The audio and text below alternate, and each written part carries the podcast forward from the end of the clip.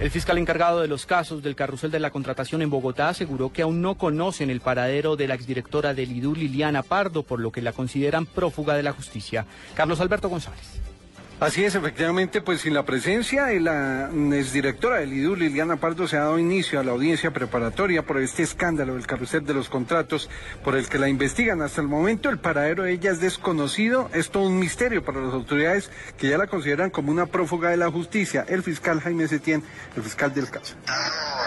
Policía Judicial toda la diligencia correspondiente para la ubicación, dentro o fuera del país, y hasta la fecha no se ha podido lograr ubicar a la doctora Pardo. La idea es que lo posible se presente, procesos avancen, que es lo interesante, y que se aclarezca si hay o no responsabilidad por parte de la doctora Pardo.